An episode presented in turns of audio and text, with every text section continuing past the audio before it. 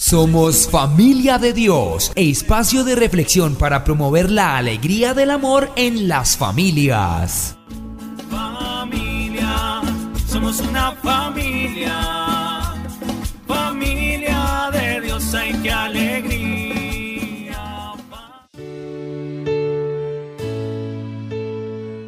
Bienvenidos a su magazine Somos Familia de Dios, de la Pastoral Familiar, que es transmitido por YouTube y Spotify, originado en Sevilla Valle y ofrecido a todas las familias, en donde lo que se busca es promover la alegría que tenemos al difundir amor en nuestras familias. Hoy tocaremos un tema que siempre será importante y actual, la educación. Qué importante la educación en todos los aspectos, cultural, social y por supuesto que familiar Hoy tocaremos este gran tema en el magazine de Somos Familia de Dios. Bueno, y les anuncio que con mucha, pero con mucha alegría llegamos a nuestro primer año de Somos Familia de Dios, que como lo han notado ha trascendido y evolucionado en este tiempo con temas muy variados que tocan directamente a la familia, que es el fundamento de la sociedad y del amor que tiene nuestro Padre Celestial por cada uno de nosotros, la familia, y poniéndonos en la mano del Señor por este servicio, Sor María Fernanda Carpio Angarita, quien acompaña temporalmente a los abuelos en el hogar San Vicente de Paul, nos dirige la oración de inicio. Escuchemos.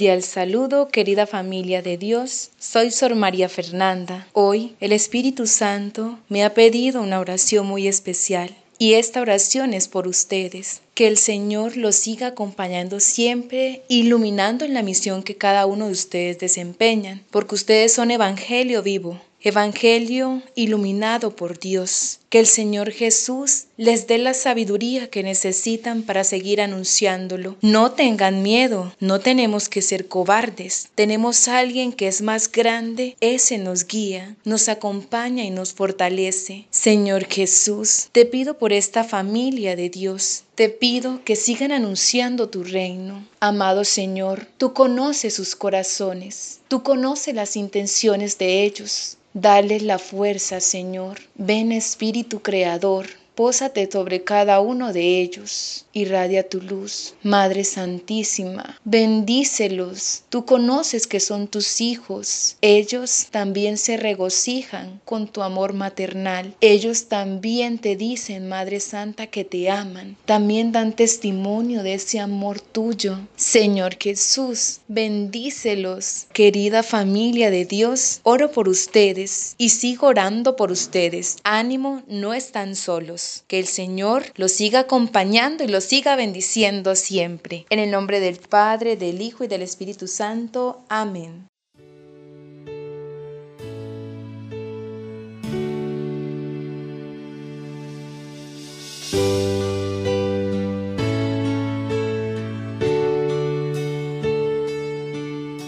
Ahora el padre Iván Mauricio Carmona Ortiz nos regala su reflexión con la palabra del Señor esta semana. Padre. Feliz y bendecido domingo, quinto del tiempo ordinario, contemplando las palabras y las obras de Jesús a la luz del Evangelio de Lucas. Hoy tomamos el relato del capítulo 5 del 1 al 11. Jesús hace el llamado en el mar de Galilea y este llamado tiene una particular insistencia donde Jesús le dice a los discípulos, rema mar adentro y echen las redes a la derecha. Ante tanta admiración obedece Pedro, quien dice, apártate de mí, Señor, que soy un pecador. Esta actitud de Pedro es señalada por Lucas, a diferencia del Evangelio de Mateo, quien solamente señala, dejándolo todo lo siguieron. Pero ahora Lucas insiste en que el llamado de Dios es a partir de nuestra debilidad. Dios lo hará todo en quien confía en Él. Jesús lo hará todo en quien confía en Él. Por eso la condición de reconocernos débiles, frágiles y pecadores, para que la gloria sea para Dios. Al final dice, yo te haré pescadores de hombres. Esta condición de fe, esta misión que Jesús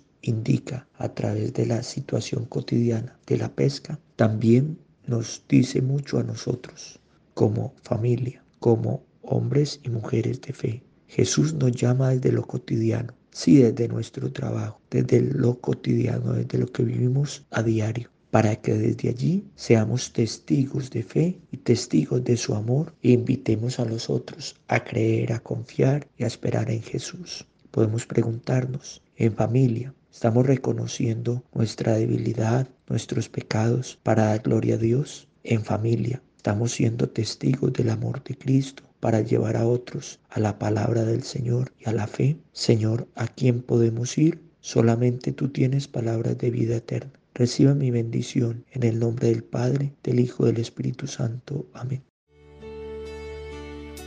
Definitivamente el aprendizaje es una constante en la vida de cada uno de nosotros. Desde el primer día que vivimos estamos aprendiendo. Así que demos inicio a la temática de hoy definiendo el término educación.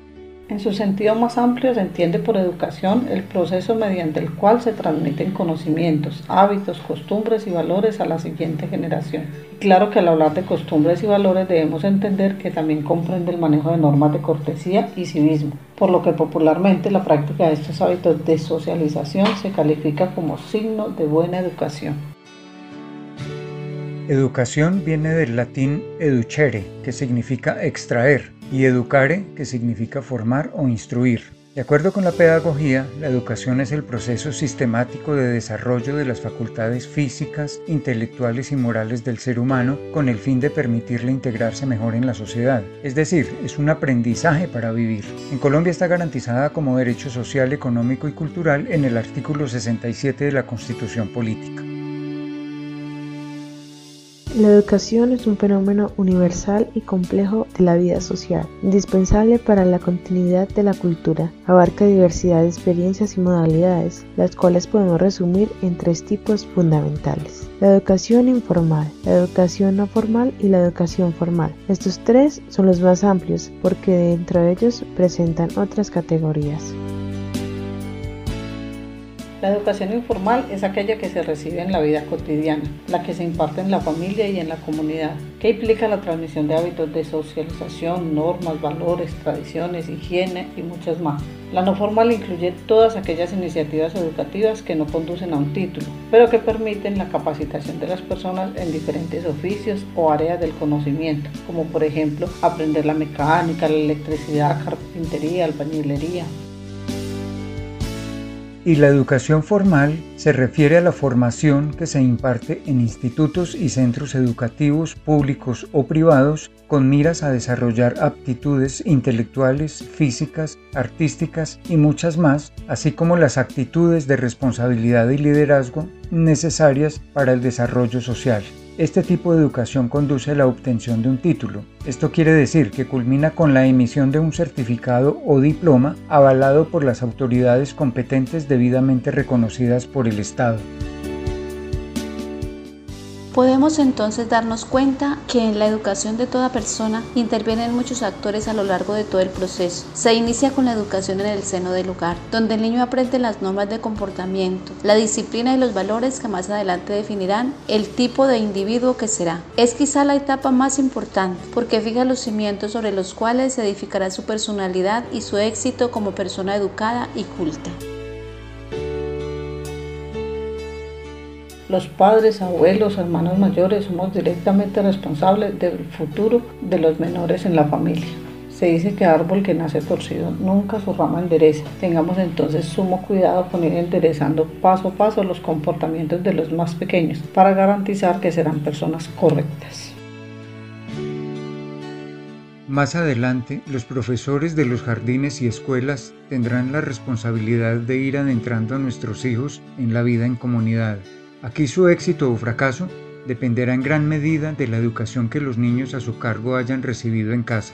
Es común hoy día que los padres se quejen por el comportamiento de sus hijos y culpen a los profesores, desconociendo que la responsabilidad primaria en la educación de los hijos recae principalmente en ellos mismos. Los profesores solamente tienen como tarea tallar esos diamanticos sin pulir que reciben, no pueden enderezar las ramas ya torcidas. Y es oportuno que veamos la relación entre educación y cultura. La educación es un conjunto de conocimientos, órdenes y métodos por medio de los cuales se ayuda al ser humano en el desarrollo y mejora las facultades intelectuales, morales y físicas. La educación no crea facultades en el educando, sino que coopera en su desenvolvimiento y precisión mientras la cultura es a la vez la generadora y producto de múltiples relaciones sociales. Es el conjunto de formas de vida, conocimientos y expresiones de una sociedad. Para resumir, la diferencia es que la cultura es un estilo de vida y la educación es un cúmulo de conocimientos. También es importante reconocer que la educación tiene fundamentalmente un sentido espiritual y moral que apunta a formar de manera integral a las personas, por lo que es ideal que tanto la educación como la cultura estén siempre presentes en cada individuo, para que así la sociedad pueda tener una coexistencia pacífica y justa como nos lo enseña Jesucristo.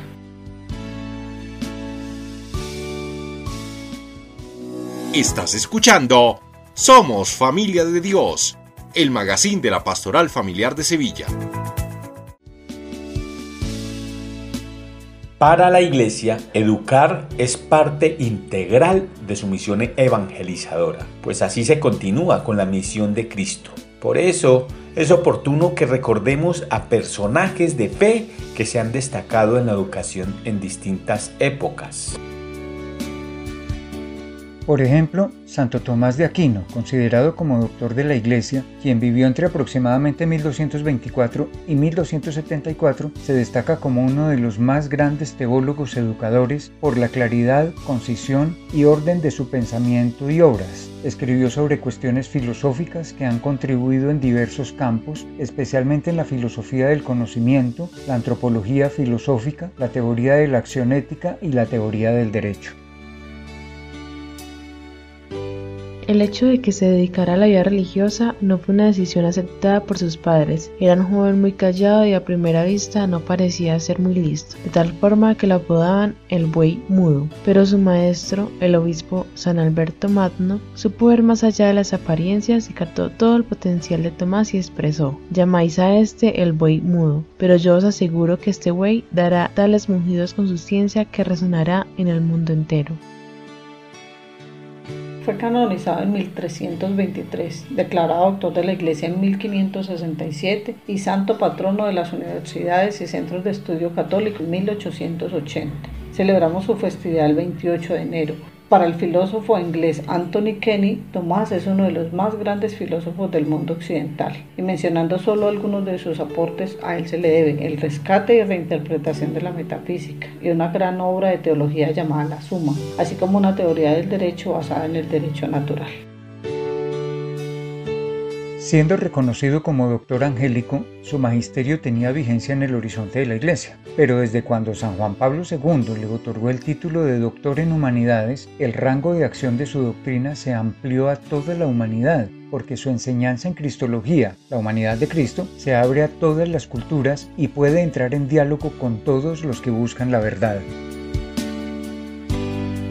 Otro de los personajes destacados en la educación ha sido el italiano Giovanni Melchiore Bosco, más conocido como Don Bosco, entre agosto de 1815 y enero de 1888. San Juan Bosco fue un sacerdote, educador y escritor italiano del siglo XIX. Fundó la Congregación Salesiana, la Asociación de María Auxiliadora, la Asociación de Salesianos Cooperadores, el Boletín Salesiano, el Oratorio Salesiano y el Instituto de las Hijas de María Auxiliadora. Promovió la Asociación de Desalumnos Salesianos, el desarrollo de un moderno sistema pedagógico conocido como Sistema Preventivo para la Formación de los Niños y Jóvenes y promovió la construcción de obras educativas al servicio de la juventud más necesitada, especialmente en Europa y América Latina. Fue uno de los sacerdotes más cercanos al pontificado de Pío IX y al mismo tiempo logró mantener la unidad de la Iglesia durante los duros años de la consolidación del Estado italiano y los enfrentamientos entre este y el Papa que ocasionó la pérdida de los llamados estados pontificios y el nacimiento de la Italia unificada.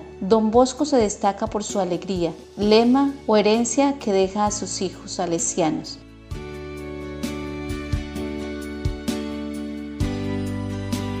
Toda su vida fue un gran sueño en favor de los jóvenes. Prometió que todos los minutos que viviera serían para ellos. Desde pequeño se sintió llamado por Dios a realizar un gran idea, ayudar a los muchachos pobres y necesitados a ser buenos cristianos y honrados ciudadanos. Y también nos enseña a todos a ser no solamente observadores, sino a ponernos en primera línea para ofrecer a los jóvenes una experiencia educativa integral sólidamente basada en la dimensión espiritual que involucre la mente, los afectos y toda la persona que debe saberse creada y amada por Dios.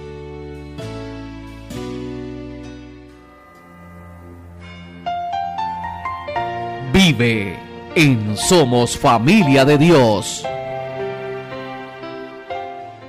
El pasado 28 de enero celebramos la memoria de Santo Tomás de Aquino, doctor de la Iglesia y patrono de las escuelas católicas y educación. Por eso queremos compartir con ustedes seis consejos que él nos deja a todos, especialmente a los estudiantes. Primero, ten paciencia, se aprende poco a poco. No te lances directamente al mar, acude al polo de ríos. Con otras palabras, empieza por lo sencillo que ya llegará lo complicado. Segundo, piensa antes de hablar. Procura pensar lo que dices. Si puedes evitar las tertulias en las que se habla demasiado, mejor. Tercero, no dejes de lado la oración. Sé constante en la oración, enamórate del recogimiento, pues en él encontrarás luz para entender. Cuarto, Trata bien a tus compañeros y profesores, que tu trato sea siempre amable. Literalmente no condenes a nadie. Deja de un lado los cotilleos que solo producen menosprecio y distracción. Quinto, mantente informado y trata de no distraerte. Infórmate de lo que ocurre en el mundo, pero no seas mundano. Trázate objetivos claros, evitando toda dispersión.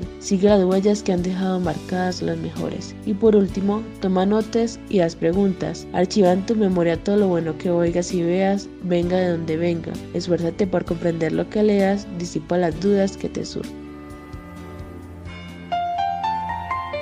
Vive en Somos Familia de Dios. Conscientes del papel de la Iglesia en la educación, nuestra diócesis de Buga tiene su espacio para atender este sector. Por eso les invito a escuchar al diácono permanente Diego Amariles, quien coordina la pastoral educativa de nuestra diócesis de Buga, compartiéndonos los servicios que desde allí se ofrecen en pro de la educación. Les saluda el diácono Diego Mauricio Amariles de la diócesis de Buga. En esta ocasión queremos compartir con ustedes el objetivo y las actividades que realiza la pastoral educativa de la diócesis. En especial, queremos promover un encuentro personal y comunitario con el proyecto de Jesús. Es una forma de evangelización, de construcción del reino de Dios desde las escuelas, desde las instituciones educativas, desde las instituciones de formación, tanto de primaria, secundaria, media técnica y también en la universidad, para formar precisamente mediante valoración crítica de las culturas, el diálogo entre fe y razón,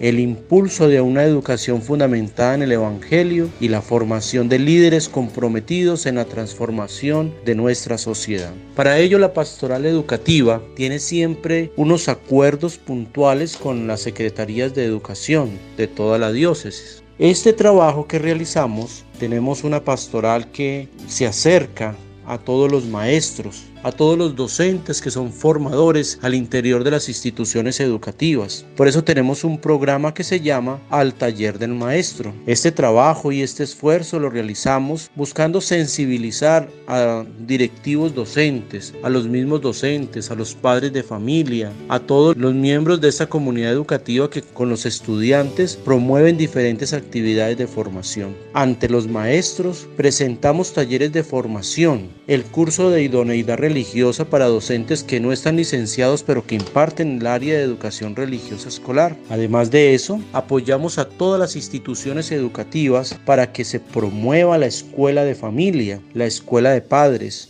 para que aquellas personas que promueven el núcleo familiar pues puedan estar acompañados con una escuela con valores y virtudes cristianos. Además de eso, tenemos unos programas también de pastoral para estudiantes, donde formamos un servicio social para líderes, para formar una escuela de líderes dentro de las instituciones. También realizamos convivencias para que al interior de los grupos podamos tener una revisión de vida comunitaria y así los diferentes aspectos que hayan que corregir o que debemos de impulsar pues se puedan reformular al interior de estas convivencias y de estos encuentros. Además de ello, trabajamos con la pastoral universitaria, realizando foros, conversatorios, charlas que nos ayudarán de manera significativa a promover diferentes temas y a ponerlos en diferentes escenarios donde también los estudiantes se sienten acompañados y fortalecidos de los procesos que se viven al interior de esta pastoral. Para todos ustedes un cordial saludo y bendiciones.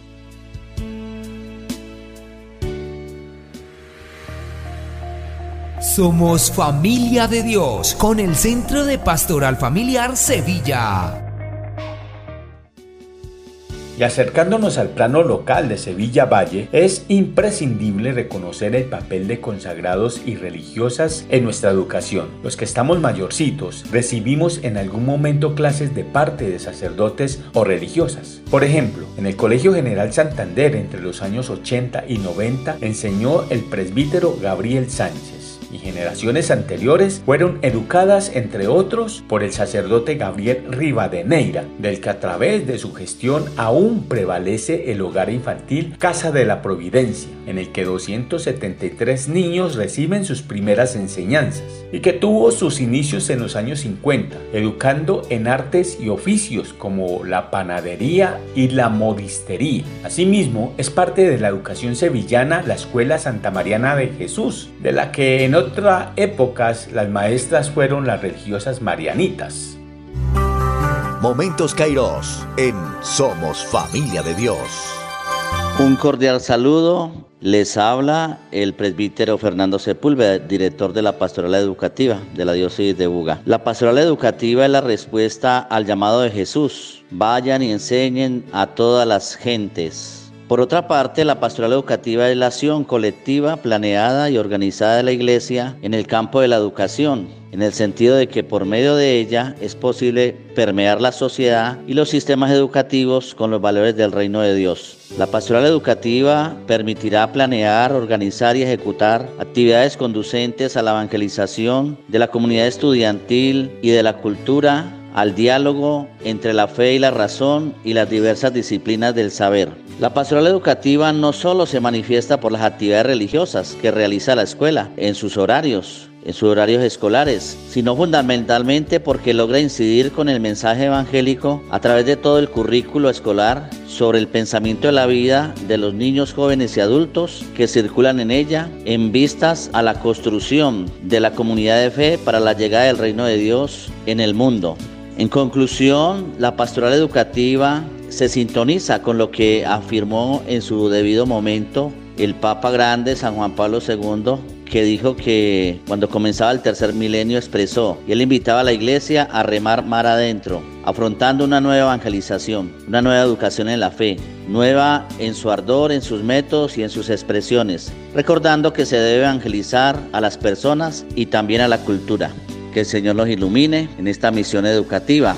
Que Jesús, María y San José, la Sagrada Familia, nos iluminen y fortalezcan en este caminar en la fe, en este sínodo que estamos preparando. Que el Señor les bendiga en el nombre del Padre, del Hijo y del Espíritu Santo. Momentos Kairos en Somos Familia de Dios.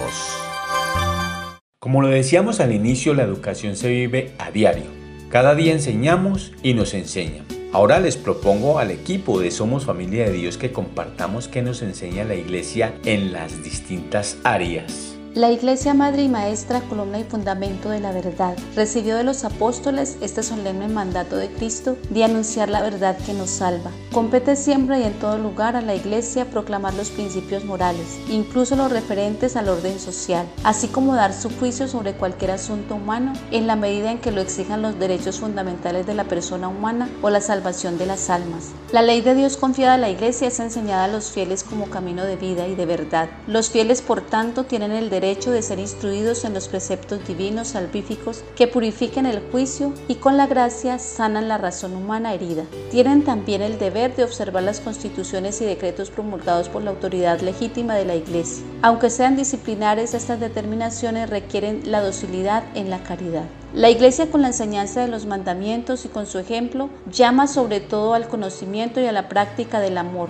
combinando armoniosamente la doctrina y la acción social a favor de los más necesitados. Así, a la luz de la sagrada doctrina, la Iglesia se presenta ante nosotros como responsable de enseñar la verdad divina. Por esto se exige de la Iglesia que cuando profesa y enseña la fe esté íntimamente unida a la verdad revelada y la traduzca en conductas vividas desde un pensamiento abierto y racional por tanto, el oficio de interpretar auténticamente la palabra de Dios escrita o transmitida ha sido confiado únicamente al magisterio vivo de la Iglesia, cuya autoridad se ejerce en el nombre de Jesucristo. La Iglesia, en su vida y en su enseñanza, viene revelada como pilar y baluarte de la verdad, incluyendo la verdad respecto a la acción moral. La Iglesia, además de enseñar con autoridad, tiene también la capacidad de formular preceptos a sus miembros para ayudar al mejor obrar y a la santificación. Aquí vale la pena recordar que los preceptos son de carácter obligatorio y precisamente sobre los interrogantes que caracterizan hoy la discusión moral y en torno a los cuales se han desarrollado nuevas tendencias y teorías, el magisterio, en fidelidad con Jesucristo y en continuidad con la tradición de la Iglesia, debe enfocarse en ofrecer una enseñanza adecuada para ayudar al ser humano en su camino hacia la verdadera libertad. Recordemos que la Iglesia, en cuanto madre y maestra, guía a sus hijos hacia la plenitud de la verdad y presenta ciertas normas de conducta que han de ser cumplidas no tanto como una carga moral, sino como un camino de perfección en el amor. Entre estas normas tenemos los diez mandamientos de la ley de Dios, los cinco mandamientos de la Santa Madre Iglesia, las ocho bienaventuranzas y las obras de misericordia. Sabemos que para acompañar el caminar de los creyentes y acorde con la realidad social, cada sumo pontífice escribe exhortaciones, cartas o encíclicas que orientan a los fieles en el discernimiento de esas mismas realidades y cómo actuar desde la fe. Reflexionemos un poco sobre lo que nos enseñan algunas encíclicas. Atendiendo a esta invitación suya, Martín, creo que es oportuno que nos refiramos a un fundamento de Somos Familia de Dios, la fe y la razón, que es precisamente sobre lo que escribe San Juan Pablo II en su encíclica del año 1998, Fides Erratio. La fe y la razón son como las dos alas con las cuales el espíritu humano se eleva hacia la contemplación de la verdad. Dios ha puesto en el corazón del hombre el deseo de conocer la verdad, en definitiva de conocerle a Él, para que conociéndolo y amándolo pueda alcanzar también la plena verdad sobre sí mismo. Esta encíclica quiere sencillamente animar de nuevo a la aventura de la verdad. De este modo habla de lo que está más allá del ámbito de la fe, pero también de lo que está en el centro del mundo de la fe. La fe adulta solo se desarrolla con una razón adulta y viceversa. Con ambas, la fe y la razón, siguiendo las huellas de muchos de nuestros antepasados, hay que buscar con humildad y con sinceridad ser deslumbrados por el esplendor de la verdad. Es imposible mirar la historia personal sin reconocer la presencia del buen Dios que acompaña, anima y bendice, más aún cuando se hace desde una razón iluminada por la fe, o mejor desde una fe sostenida por la razón. Las enseñanzas de esta encíclica sobre la fe y la razón nos llaman al conocimiento de sí mismo, buscar sin descanso la sabiduría, la verdad y el discernimiento, y aceptar las exigencias irrenunciables de la palabra de Dios.